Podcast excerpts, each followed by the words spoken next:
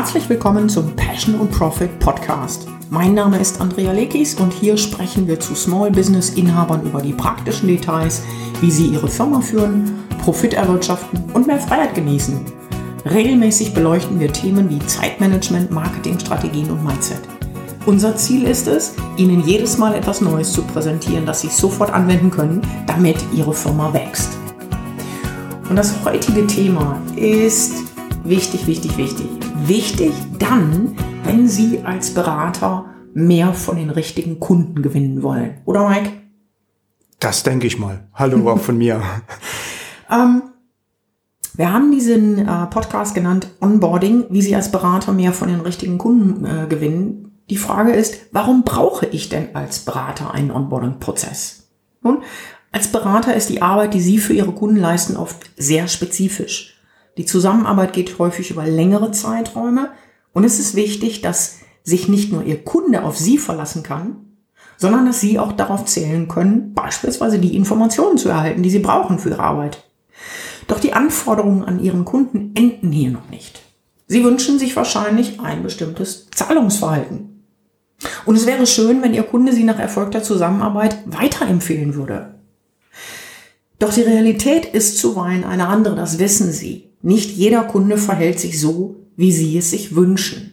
Bleibt die Frage, liegt das daran, dass Ihr Kunde womöglich gar nicht weiß, was von ihm erwartet wird?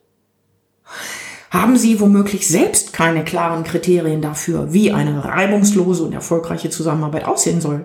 Und last but not least, kommunizieren Sie diese Kriterien vielleicht gar nicht oder zu spät? Darum geht es in diesem Podcast. Ja, und ich kann mir vorstellen, dass jetzt der eine oder die andere die Frage im Kopf hat, wie an Kunden Erwartungen stellen?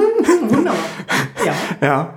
ja ähm, denn ähm, ich kann mir vorstellen, dass sich das viele nicht trauen, auch klar dort zu sagen, was in der Zusammenarbeit von den Kunden erwartet wird, damit das Ergebnis erzielt wird, für das der Kunde uns ja gebucht hat.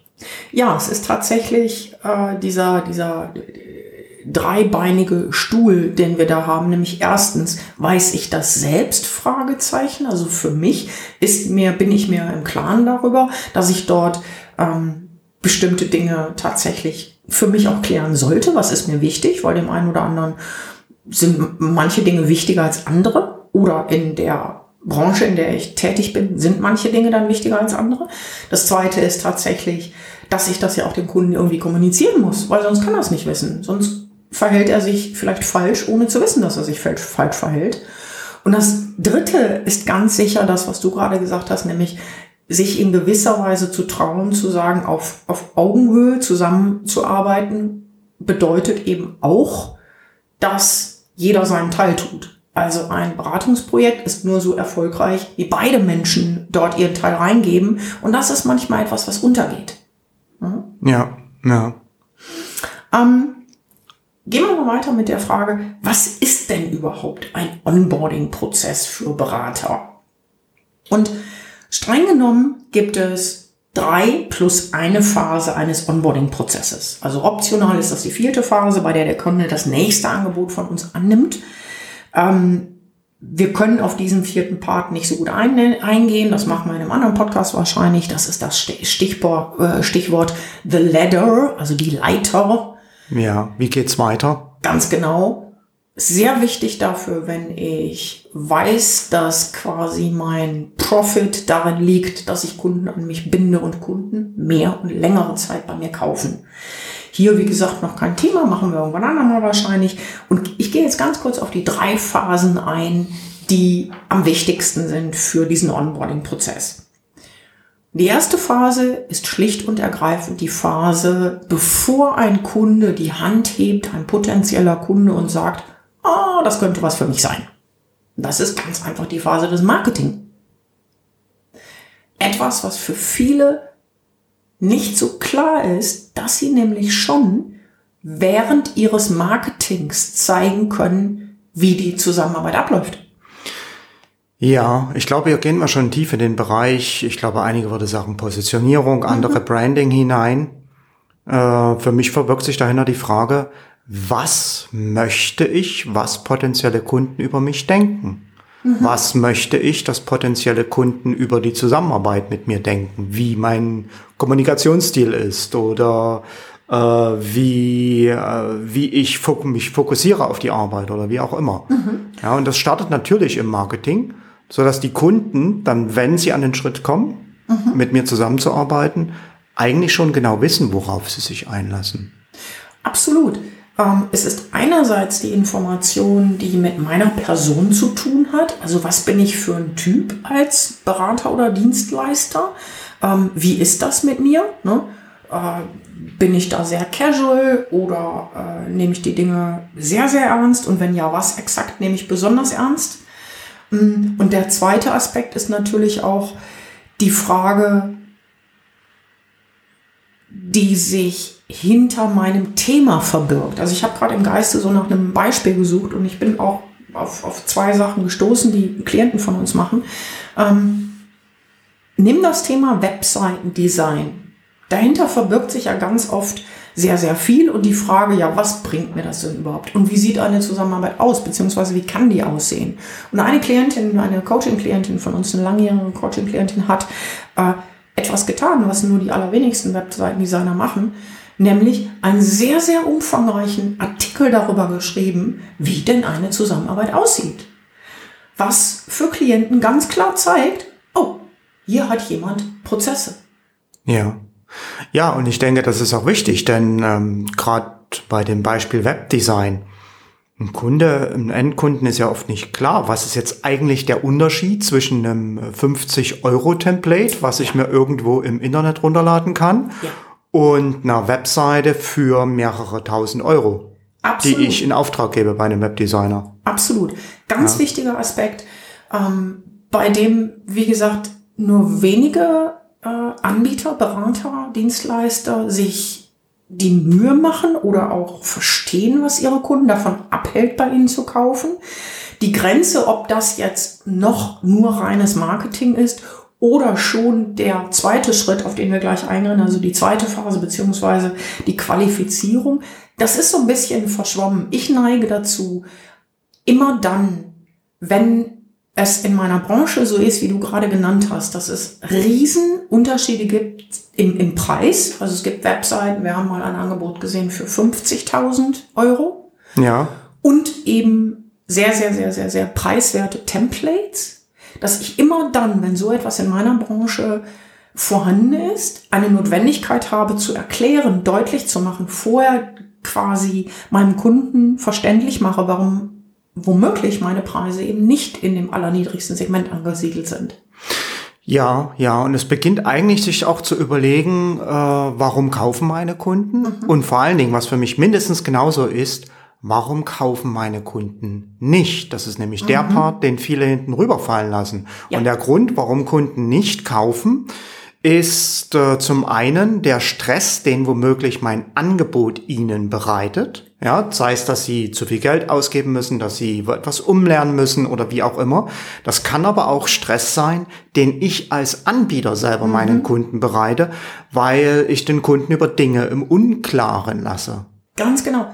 Ultra wichtiger Aspekt. Ähm Menschen, die uns schon länger zuhören oder öfter zuhören, kennen unseren Spruch, verunsicherte Kunden kaufen nicht weshalb es, das geht nicht zurück auf etwas, was, was wir gesagt haben, sondern eben ein wunderbarer Marketing-Guru hat das mal gesagt, don't make me think. Also mach nichts, so dass ich nachdenken muss. Und das bezieht sich nicht darauf, dass unsere Kunden dumm sind, sondern das bezieht sich darauf, dass es unsere Aufgabe als Anbieter ist, glasklar zu machen, was unser Angebot ist, was es tut, was ein Kunde davon erwarten kann, was die Ergebnisse sind, ähm, wie ein solcher Prozess aussieht. Und das, was du hier gerade nennst, ist insbesondere die Unsicherheit, wie lange denn auch etwas dauert. Ja, ja, ich könnte mich immer zerschießen, wenn, wenn jemand sagt, aber das muss doch ein Kunde wissen, das muss ja. doch ein Kunde verstehen. Nein, muss er nicht. Punkt. Wenn er, es könnte, hätte er eventuell meinen Job oder würde mich nicht brauchen. Genau, ja. Ja. Und ähm, ja, an der Stelle könnten wir wahrscheinlich noch lange, lange, lange, lange diskutieren, was man da zu tun hat. Das wäre ein super weites Feld. Dafür ist tatsächlich, das nur als Hinweis, dafür ist tatsächlich auch Marketing da. Nämlich hier sehr in die Tiefe zu gehen, nicht nur an der Oberfläche zu bleiben, sondern sehr in die Tiefe zu gehen und sich zu wenden an tatsächlich die Menschen, die auch unsere Kunden werden sollen. Und denen die Informationen zu geben, die sie brauchen, um den nächsten Schritt zu machen. Und ich gehe jetzt auf den nächsten Schritt ein. Ich hatte gesagt, ich habe den Onboarding-Prozess in drei Stufen geteilt. Der zweite oder die Phasen geteilt. Die zweite Phase ist die der Qualifizierung. Und ähm, ich glaube, auch das muss man ein bisschen erklären. Natürlich. Ja. Natürlich. Magst du loslegen? Darfst du gerne. Äh, da du gerade die Notizen vor dir hast, machst du es uns einfach. ja, ich bin nämlich gedanklich noch woanders, was ich noch sagen wollte, aber deshalb mach du da ruhig weiter an okay. der Stelle, ja. Ähm, naja, in der Phase der Qualifizierung ist es so, dass ein Kunde die Hand gehoben hat und vielleicht äh, uns eine E-Mail schreibt und sagt, hey, das klingt spannend und können wir mal sprechen oder können wir mal äh, uns austauschen darüber oder hat noch Fragen. Und der ein oder andere neigt dann dazu, zu denken, dass jede kleine Anfrage oder jedes, oh, da spreche ich mal mit meinem Geschäftspartner drüber oder oh, klingt interessant, schon ein potenzieller Auftrag sein könnte. Das ist nicht der Fall. Und das ist nur in ganz wenigen Fällen der Fall. Vor allen Dingen dann, wenn das Marketing nicht so ist, dass ein potenzieller Kunde überhaupt schon alle Informationen hat, um entscheiden zu können, ob das bla bla bla. Ne, du weißt, was ich meine. Das heißt, in dieser zweiten Phase wird einfach, einfach in Anführungszeichen, es ist nicht wirklich schwer, aber es ist etwas Arbeit, ein Prozess umgesetzt, bei dem der, der potenzielle Kunde sehr exakt erfährt, wie denn eine Zusammenarbeit vonstatten geht, beispielsweise durch ein Strategiegespräch beziehungsweise ein Auftragsgespräch. Ähm, diesem Strategiegespräch gehen bestimmte Informationen voraus. Wir machen das mit unseren Klienten so, dass dort entweder ein sogenanntes White, White Paper erstellt wird, dass denen, wenn es zum Beispiel sehr umfangreiche ähm, Projekte sind, über die gesprochen wird, zugeht. In unserem Fall ist es so, im Langzeitcoaching erhalten die Klienten dort, was im Moment, wo wir im Moment keine Klienten annehmen, ein ähm, Interview, ein fiktives Interview mit uns. Das ist mehrere Seiten lang. Da gibt es eine ganze Reihe von Informationen, die ein potenzieller Kunde hier für sich rausziehen kann, um zu erfahren, ist das überhaupt für mich das Richtige? Passt das für mich? Und da werden Dinge klargezurrt. Ich will nur ein konkretes Beispiel sagen aus unserer Arbeit. Wir arbeiten im äh, Langzeitcoaching oder haben im Langzeitcoaching, das über ein Jahr geht, nicht mit Klienten gearbeitet, die weniger als roundabout drei Jahre Erfahrung haben in der Branche, in der sie sich selbstständig gemacht haben. Das ist ganz einfach ein Erfahrungswert. Wenn man die Branche, in der man arbeiten will, lernen muss und zeitgleich Marketing lernen muss. Ist das ein sicheres Rezept für ein Desaster? Ja, ja. Ähm, und da gibt's Lösungen. Natürlich bieten wir auch andere Dinge an. Also nehmen das Powerhouse, unsere Unternehmer-Community. Dort kann man dann sozusagen ähm, sich die Informationen, die Basisinformationen schon suchen, kann zeitgleich an seinen, an den Informationen für sein Business arbeiten and so on. Aber wir haben für uns gesagt, wir legen das fest, das machen wir so nicht. Ja? Und das Ziel ist schlicht und ergreifend, dass hier jemand entscheiden kann, ob es das ist, was er, er oder sie will. Ja, ja, wobei das für mich in, in zwei Richtungen wirkt. Also es geht darum, gemeinsam festzustellen, macht eine Zusammenarbeit Sinn oder nicht Sinn. Und für mich steckt auch noch dahinter, ähm, das ist ja ein Prozess, den die Kunden durchlaufen, den jeder Kunde durchläuft, ausnahmslos. Mhm. Ja, selbst wenn jemand sagt, kann ich nicht mal erst mit Ihnen sprechen, mhm. bevor ich den Fragebogen abgebe? Nein, Nein ist nicht. Erst den Fragebogen, dann mhm. schauen wir, ob wir sprechen. Mhm. Ähm, dass ich dadurch halt den Kunden zeige, ich habe bei mir etablierte Prozesse. Und ähm, für mich zählt das halt deshalb mit zum Onboarding, weil ich da mit dem Kunden zeige, hey, so, so und so läuft das bei mir ab. Und der Kunde, ob er will oder nicht, automatisch hochrechnen wird, okay, wenn er schon dafür einen Prozess hat, dann läuft alles andere auch nach bestimmten Prozessen ab. Das heißt, ein bestimmtes Outcome, ein bestimmtes Ergebnis mhm. wird so sichergestellt, ist nicht einfach nur tagesabhängig, sondern ist über entsprechende Prozesse sichergestellt. Es ist quasi, was du mal so schön sagst, Pass pro Toto. Ein Teil steht für das Ganze. Und das wirkt, ob der Kunde es will oder nicht. Ja, und ähm, du hast jetzt gerade im Geiste so ein bisschen schon das Strategiegespräch dort in den Fokus gestellt, wo man tatsächlich gemeinsam schaut, passt das oder passt das nicht. Für mich sind die Vorabinformationen, die man gibt, aber auch noch aus einem zweiten Aspekt sehr wichtig, weil wir geben an einer Stelle ganz klare Informationen, mit welchen Branchen wir nicht zusammenarbeiten. Und es ist aber so, dass immer mal wieder eine Branche kommt, an die ich nicht gedacht habe. Wie sollte ich? Ne, kürzlich kam eine Anfrage sehr spannend. Da ging es um ähm, den Vertrieb von Eselsmilch. Äh, und wir haben das abgelehnt, weil wir wussten, in dem Bereich, also wenn es um Produkte geht, die auf diese Art und Weise, wie es dann in dem Bereich war, zu ähm, vermarkten, haben wir einfach keine Expertise. Ne? Und das heißt, ich kann auch darüber dann sehen, wenn jemand mir einen Fragebogen schickt, sorry, da tun wir uns keinen Gefallen, wenn wir da miteinander arbeiten. Ne? Ja, es gibt Bereiche, wo ich ganz klar im Vorfeld schon sage, nein, da arbeiten wir nicht mit, das hat keinen Sinn, einfach weil das nicht unser Schwerpunkt ist. Nimm sowas wie Multi-Level-Marketing. Da hat uns jemand mal gefragt, ja, ist das denn was Schlechtes? Das will ich gar nicht sagen. Wir sind nur nicht die Experten dafür. Genau. Hm? Ähm, viele andere Dinge äh, sind wir einfach nicht die Experten, wo wir sagen, da gibt es auch wenig Überschneidungen zu dem, was wir tun. Ja. Wir sind spezialisiert auf das Thema Beratung, was noch in die, Re in die Richtung geht. Ähm, Services, die man anbietet. Ja, also Consulting, genau. Consulting. Dienstleistung. Und Punkt. Ja. Ähm, damit bin ich jetzt schon bei der dritten Phase vom Onboarding. Und da habe ich ja gesagt, die dritte Phase lautet, äh, oder habe ich noch nicht gesagt, aber jetzt sage ich die dritte Phase habe ich benannt mit Safe Zone, also Sicherheitszone und Schrägstrich Regeln. Ich glaube, das ist ziemlich selbsterklärend ähm, oder auch nicht. Ähm, ein Kunde der sich dann entscheidet, mit uns zu arbeiten, der also beispielsweise sagt in dem Strategiegespräch, ja, das mache ich, das finde ich klasse, das finde ich super, der hat in gewisser Weise dennoch Unsicherheiten, auch wenn er schon viele Informationen bekommen hat. Ja, absolut, absolut. Für mich ist das so ein Stück weit wie wenn man eine Urlaubsreise bucht, ja, mhm. aus einem Katalog. Man macht sich über den Katalog so schlau, wie es eben geht. Ja, geht vielleicht noch in ein Reisebüro, lässt sich da beraten und äh, versucht halt, sich ein Bild zu malen, ein Bild. Aber ich sehe diese Welt nur von außen. Und dann fahre ich an den Urlaubsort, fahre vielleicht in das Ressort, das ich gebucht habe. Und jetzt gehe ich in dieses Ressort hinein.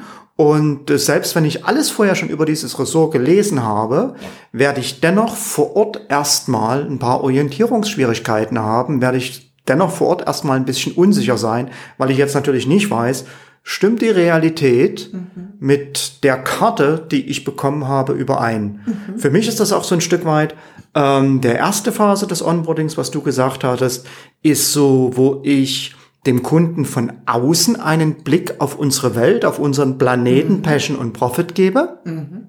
Wo er sagen kann, okay, so sieht das von außen aus, aha.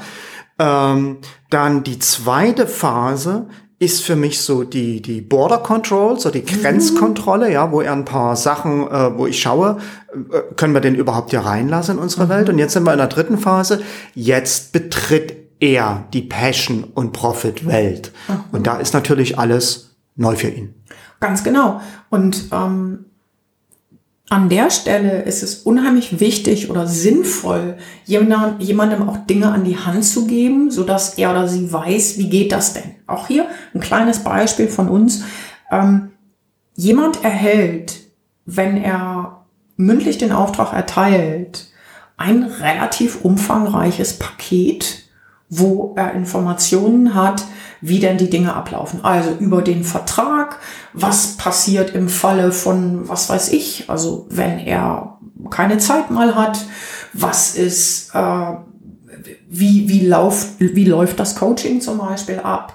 Ähm, wie läuft ein Programm ab? Jetzt, wir haben ein neues Programm, wo bestimmte Fragen immer wieder gestellt werden und da gibt's dann einfach, in Anführungszeichen, ist nicht so schwer herzustellen, ein FAQ mit den häufigsten Fragen, die jemand hat. Die häufigste Frage ist ganz oft, gibt's Aufnahmen? Selbst wenn du das oft genug sagst, selbst wenn das steht in der Beschreibung, ne, ist das eine Frage, die immer wieder kommt.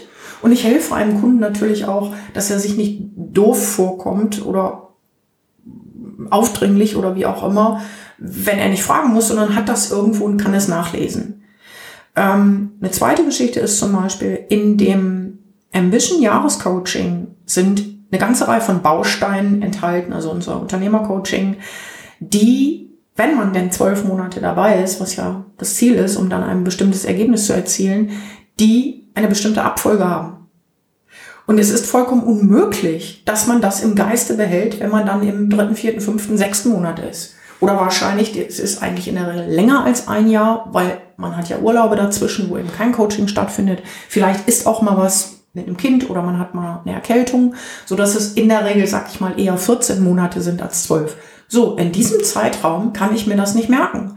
Das heißt, wir haben ein wunderbares Papier entwickelt, das erstens sehr professionell aussieht, zweitens auch optisch darstellt, was sind denn die einzelnen Module, plus nochmal die Fragen drunter, die wichtigsten Dinge, was passiert, wenn XY passiert. Oder auch die, ähm, die Information, hey, keine Sorge, wenn du mal krank bist, mach dir keine Gedanken, sag frühzeitig genug Bescheid. Wir hängen die offenen Coaching-Einheiten unten dran. Ja, ja. Du hast jetzt gerade gesagt, ein Papier erstellen, was auch wunderbar aussieht. Das ist aber gar nicht unbedingt notwendig. Also ich habe zum Beispiel jetzt äh, seit zwei Monaten arbeite ich mit einem Kunden strategisch zusammen. Also es ist kein Coaching, sondern das geht äh, mhm. darum, eine bestimmte äh, Business-Marketing-Strategie zu implementieren, gemeinsam bei dem Kunden. Mm, und das ist natürlich sehr individuell, sehr, sehr angepasst. Und da habe ich die Strategie oder die, die Agenda für unsere Zusammenarbeit letztendlich in Workflow erstellt mhm. und äh, habe den Workflow, habe diesen Workflow-Bereich bei mir einfach nur freigegeben und mit dem Kunden geteilt. Und jetzt mhm. haben wir zu jeder Zeit praktisch die gleiche Agenda und können abgleichen, können abstreichen. Daran haben wir gearbeitet, daran haben wir gearbeitet, das und das ist noch offen.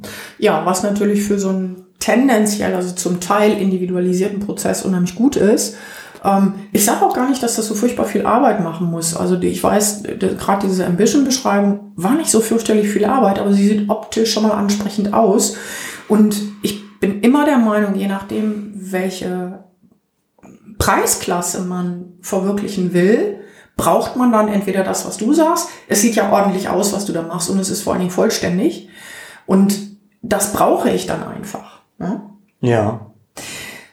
Ähm, ich habe noch eine, eine, ein Beispiel, äh, was, was auf dieses Thema Safe Zone auch eingeht. Und zwar haben wir im Powerhouse beispielsweise für die Menschen, die sich, also unserer Unternehmer-Community, eine Privatführung für neue Mitglieder, äh, die wir anbieten. Ja.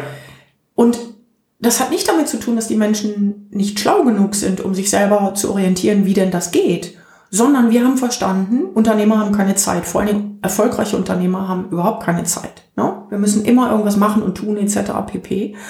Und das heißt, wir helfen hier jemandem auf sehr, sehr schnelle Art und Weise, dort zu finden, die Informationen, die man braucht. Denn es ist mittlerweile so viel vorhanden in, in diesem Powerhouse. Also es gibt Workshops, längere Workshops, die ein bis zwei Tage gehen. Ähm, wie funktioniert das? Wie muss ich mir das vorstellen? Ähm, es gibt kürzere Workshops. Du willst was sagen? Ja, äh, auch das ist für mich wieder so, äh, fällt mir gerade eine Metapher dazu ein. Ich meine, jeder ist in seinem Leben schon mal umgezogen, zumindest die meisten. Ja. Ja, und äh, wenn man in eine neue große Stadt kommt, ist erstmal alles unbekannt. Zwar weiß man, jede Stadt funktioniert im Grunde genommen ähnlich, im Grunde genommen gleich, aber dennoch ist man sehr, sehr dankbar dafür, wenn man gerade in den ersten Tagen nicht allein ist, wenn vielleicht ein freundlicher Nachbar an der Tür klingelt, sich vorstellt und sagt, hey, wenn du magst, lass uns doch einfach heute Nachmittag treffen, ich führe dich kurz durchs Viertel, zeig dir, da ist die Wäscherei, da ist die beste Kneipe, da mhm. kannst du äh, günstig dein Obst und Gemüse bekommen, ja, und das, das, da fühlt man sich gleich viel, viel sicherer, viel, viel willkommener und hat von Anfang an das Gefühl, auch äh, ja dazuzugehören, an, anzukommen. Ja, es ist, es ist leichter. Es ist sozusagen wie eine Rampe, ja. äh, wo ich nicht mehr diesen, ich sag mal, Aufwand sehe in gewisser Weise. Und das hat nur damit zu tun, dass bei allen von uns die To-Do-Listen so groß sind, dass sie ja quasi explodieren. Ne? Und ähm, auch sehr, sehr schlaue Menschen haben schon gesagt, ja klar, ich würde mich hier zurechtfinden, aber ich wäre eigentlich dankbar, wenn du mir einen Schnelldurchgang sagst, weil das scheint so viel ähm, an Input zu sein, den ihr gebt, gebt wie ist denn das organisiert? Ne? Und es mhm. gibt einfach Dinge, ähm, die man dann sehr viel schneller vermitteln kann. Ja. So, jetzt sind wir quasi am Ende der dritten Phase und ähm, die Frage ist tatsächlich, was sind denn die nächsten Schritte für mich, wenn Sie beispielsweise sagen, Mensch, das klingt sehr spannend, ich würde das gerne für mich umsetzen. Und mein Vorschlag ist, und wahrscheinlich hast du noch einige andere ähm, Anregungen dazu, mein Vorschlag ist tatsächlich, sich selbst erstmal Klarheit darüber zu verschaffen, was denn die kritischen Punkte in einer Zusammenarbeit sind. Also mhm. gibt es da etwas aufgrund meiner Erfahrung als in meiner Beratungstätigkeit, wo ich immer wieder sehe, oh, wenn das gegeben ist, läuft das reibungsloser, läuft das besser, äh, läuft das friedvoller, erfolgreicher, schneller ja, und ja. so weiter. Dazu genau, dazu kannst du einfach mal schauen, wo sind die Reibungspunkte bisher gewesen, wo mhm. es vielleicht immer geknirscht hat. Das sind die Sachen, wo oder mhm. das sind die Punkte, wo ich ansetzen würde. Absolut, ganz klar. Ähm, dann die Dinge, die ein Kunde wissen muss, damit eine Zusammenarbeit noch erfolgreicher wird, einfach mal zu notieren. Ne? In der Regel hat das damit zu tun, dass man natürlich auch äh, die wichtigsten Dinge, die man in einer, in einem Beratungsauftrag tut, sowieso schon für sich formuliert hat. Ne? Gerade in dem Augenblick, in dem man von eins zu eins zu one to many wechseln will, also mehr Kunden an Bord nehmen möchte, vielleicht auch einen, Online-Kurs oder sowas anbieten will, ist das empfehlenswert. Also das aufzuschreiben, dem Kunden zu geben, was immer eine gute Sache ist für sich selbst und für den Kunden. Und der dritte Punkt ist tatsächlich, kritische Punkte immer mal wieder zu kommunizieren. Ganz einfach. Ja? Mhm. Für mich würde noch dazu zählen auch der Kommunikationsstil insgesamt, so dass ein Kunde weiß, wie er mit mir kommuniziert, am besten kommuniziert. Ja, bin ich über ja. äh, WhatsApp erreichbar, Guter über Telefon, über E-Mail oder mhm. ähm, tue ich nur einmal in der Woche mein Faxgerät ab überprüfen. Ja, äh, solche Leute gibt's. Ja, absolut. Und ähm, das, das ist auch ganz, ganz wichtig, weil sonst habe ich schnell verunsicherte Kunden oder halt im anderen Extrem Kunden, die mich über alle möglichen Kanäle versuchen zu erreichen und ich werde dem am Ende des Tages überhaupt nicht mehr Herr. Ja, und ähm, du kennst meinen Spruch, dass ich sage, es macht auch keinen Sinn, dass ich jemanden dafür einstelle, weil dann habe ich irgendwann eine Person eingestellt, die mein WhatsApp, meine E-Mail, mein, äh, was weiß ich, Messenger und sonst was kontrolliert. Ähm, Für eine Sache, die ich ganz einfach vorab regeln könnte. Ganz genau. Und mein Profit geht den Bach runter. Ja, ja genau. Okay. Cool. Hast du noch einen Punkt, den du dazu beitragen möchtest? Der, wo hast, du hast vorhin gesagt, dir ist noch was eingefallen? Äh, ja, hab ich, das habe ich schon gesagt mittlerweile. Ich würde nur noch mal zum Schluss vielleicht den Hinweis machen auf den vierten Punkt, wo du sagst, das würde jetzt zu weit führen hier in diesem äh, Podcast. Der vierte Punkt ist dann natürlich auch, der Kunde bucht uns jetzt für einen Auftrag das mhm. erste Mal und idealerweise ist das natürlich nicht das Ende der Zusammenarbeit, sondern ist das nur der erste Schritt, der erste Erfolg, das erste Problem, was ich für den Kunden löse.